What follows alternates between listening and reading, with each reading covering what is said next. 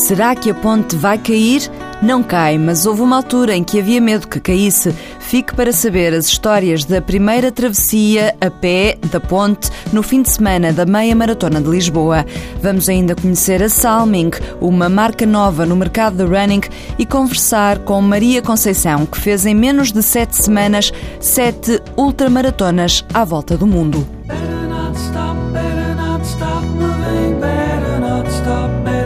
stop moving, better not stop, better not stop moving, better not stop Já se chamou Ponte Oliveira Salazar, agora chama-se 25 de Abril, bem a condizer com a liberdade que sentimos quando corremos. Neste domingo vai voltar a ser possível atravessar a pé a ponte na 24ª Meia Maratona de Lisboa, mas a história desta travessia não foi feita em linha reta. Houve muitas curvas e contracurvas. O Walter Madureira folheou o livro de memórias com Mário Machado, o diretor técnico da prova. Em 1982, para a primeira passagem sobre o Tejo, foi dado o nome Ponte a Pé. Conta Mário Machado. Era uma organização da revista Spiridon e do Ginásio Português, portanto, num percurso, eh, digamos, difícil, que com chegada, portanto, àquela rampa enorme do Ginásio Português, realizou-se durante dois anos mas depois não houve mais autorização. Por mais incrível que pareça, numa ponte cruzada por milhares de veículos, foi preciso comprovar com estudos feitos nos Estados Unidos que nem a estrutura era colocada em causa, nem os atletas corriam risco de voar com os ventos fortes que às vezes se fazem sentir na ponte.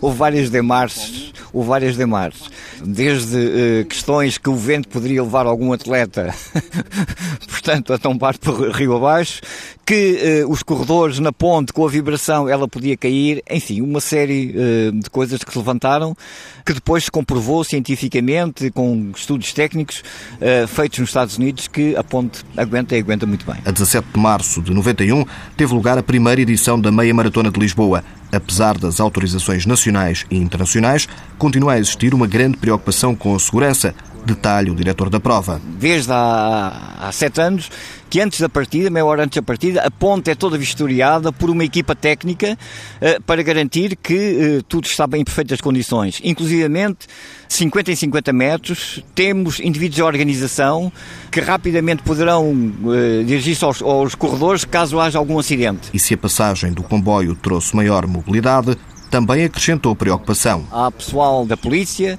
a garantir que nenhum participante poderá descer para a zona do comboio. Isso está absolutamente, digamos, certo e tem funcionado muito bem. A correr ou a andar, imagem marcante da meia maratona é ver o tabuleiro da 25 de abril cheio. E isso repete-se este domingo. 38 mil pessoas em cima da 25 de Abril. Para além da meia maratona, há também a mini maratona de 7 quilómetros. A partir da próxima semana, há mais uma marca nas prateleiras das lojas de desporto para fazer perder a cabeça aos corredores. A Salming, depois de ter conseguido ganhar notoriedade no mercado do handball, vira-se agora para a corrida. E qual é o conceito da marca? As coisas não são complicadas. As coisas têm que ser simples. José Carlos Teixeira é o representante da Salming em Portugal. A palavra-chave é simplicidade. Simplicidade no design, já que a marca é sueca, e simplicidade no conceito. É a sensação de correr descalço e eh, técnica de corrida descalço, para quem corre na areia ou na relva percebe bem isso, mas com calçado. Por isso a Salming tem um calçado minimalista na linha do natural running. A Salming procura, com a entrada no calçado do running, distinguir-se basicamente por não ter no mercado um calçado uh, tradicionalmente corretivo, como a Salming lhe chama, em que a eh, tecnologia que introduz no calçado é para corrigir ou para de alguma forma direcionar para um tipo de corrida, seja para o corredor normal ou para um corredor de fundo que faz grandes provas, e portanto procura sair desse excesso de tecnologia para um calçado mais minimalista, e para um calçado que consiga trazer eh, vantagem, nomeadamente na performance. Performance com sensação de liberdade é esta a ideia da marca que apresenta quatro modelos de sapatilhas. É um modelo para utilizadores eh, que fazem um treino diário mais intensivo, fazem mais quilómetros por dia, que gostam de ir a provas eh, mais completas, meias maratonas, maratonas. Esse terá é mais amortecimento que mais os outros? Mais amortecimento que os outros, exatamente. E tem 5 mm de drop, e tem uh, materiais também de maior durabilidade. É um bocadinho mais pesada que os outros modelos, também tem uh, forçosamente ter outras características. Depois temos também o modelo Speed, que é um modelo mais leve, mais flexível. Para uh, provas, sobretudo? E, para provas. É um modelo que está, é mais versátil e, portanto, está, segundo os testes, mais indicado para provas de asfalto, gravilha e trail, que os suecos chamam o trail seco, não é? Portanto, que não é propriamente um trail como o nosso em Portugal, no sul da Europa. E depois temos o, o modelo Race, que é um modelo para aqueles corredores mais exigentes, que é extremamente leve, pesa 185 gramas. A própria sola confere maior tração que os outros modelos.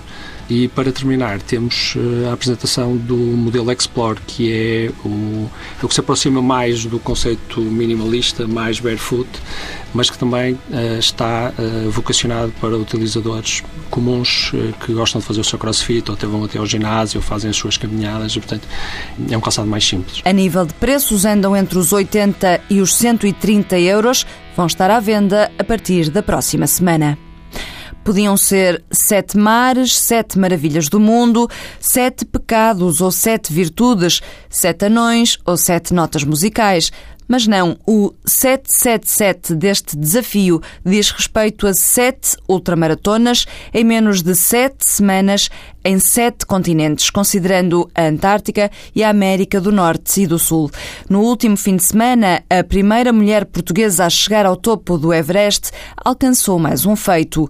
Maria Conceição é o nome da aventureira que Alexandra Nunes encontrou no Dubai. Voou 100 mil quilómetros à volta do mundo para, no espaço de 42 dias, correr 350 quilómetros. Maria Conceição tenta descrever numa palavra cada ultramaratona. Antártica. Terreno inconstante. Chile. Um maior sucesso. Oman. Uh, pura desilusão. Inglaterra. Cheias e escuridão. Nova York. Paz interior. Melbourne. Tortura e agonia. E África do Sul. Magia. Nas últimas sete semanas, a portuguesa passou por todos os tipos de temperaturas, viu pinguins e enfrentou contratempos, como por exemplo em Oman. A gente ficou bloqueados na fronteira das 8 da noite até às 2 da manhã, não nos deixavam passar. Acabámos por dormir no carro, dentro do carro, dormimos uma hora, então estava desidratada, com dormir uma hora, e a tomar antibióticos e tive que fazer a maratona de 50 km. Desistir é uma palavra que Maria Conceição não usa, mas na Austrália confessa que isso lhe passou pela cabeça.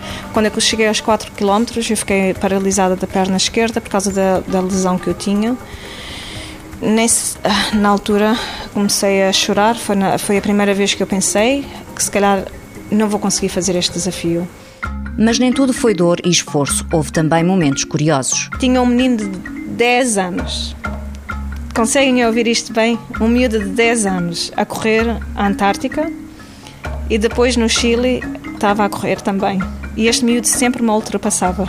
Sempre me ultrapassava. Eu não acreditava. A ida à África foi emotiva para Maria, que foi adotada por uma angolana e que a determinada altura visualizou a figura da mãe numa das corredoras. Quando eu via essa mulher. Uh... a correr em minha direção, houve um momento que eu senti a minha mãe está aqui, a minha mãe de África está aqui.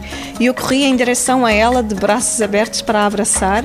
E ela não, não, não entendeu, ela pensou: ah, Oh, eu tenho que me desviar, a Maria está-me a pedir para desviar.